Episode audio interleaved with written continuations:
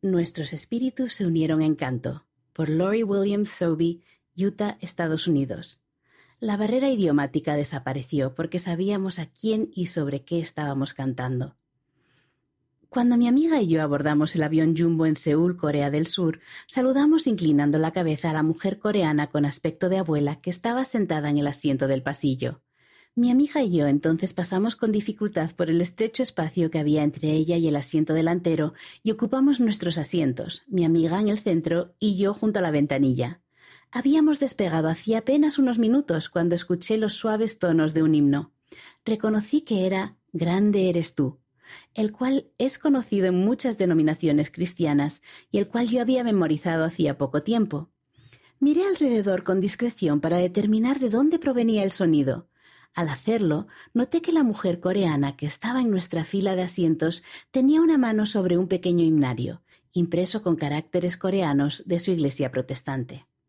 Intercambié rápidamente el asiento con mi amiga, y para nuestro deleite mutuo me uní en voz baja al canto de la mujer. Ella no hablaba inglés, y yo no hablo ni leo coreano, pero sí sé leer música.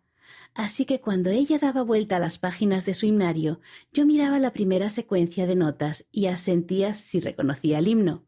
Luego yo daba el tono y comenzábamos a cantar, ella en coreano y yo en inglés. Ella cantaba la melodía y yo hacía la segunda voz. Pronto nos acompañaron pasajeros de las filas de adelante, de atrás y del costado. Durante casi una hora nuestro coro improvisado entonó varios himnos cristianos conocidos, cada uno de nosotros en su idioma materno. La barrera idiomática desapareció con la música y por el hecho de que sabíamos a quién y sobre qué estábamos cantando. Nuestros espíritus se unieron en canto. Antes de que los auxiliares de vuelo sirvieran la cena, nuestro último himno fue Noche de Luz, aunque estábamos a mediados de octubre.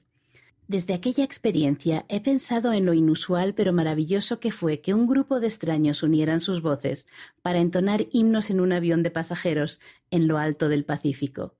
Aún se me hace un nudo en la garganta cada vez que canto Grande eres tú y Noche de Luz.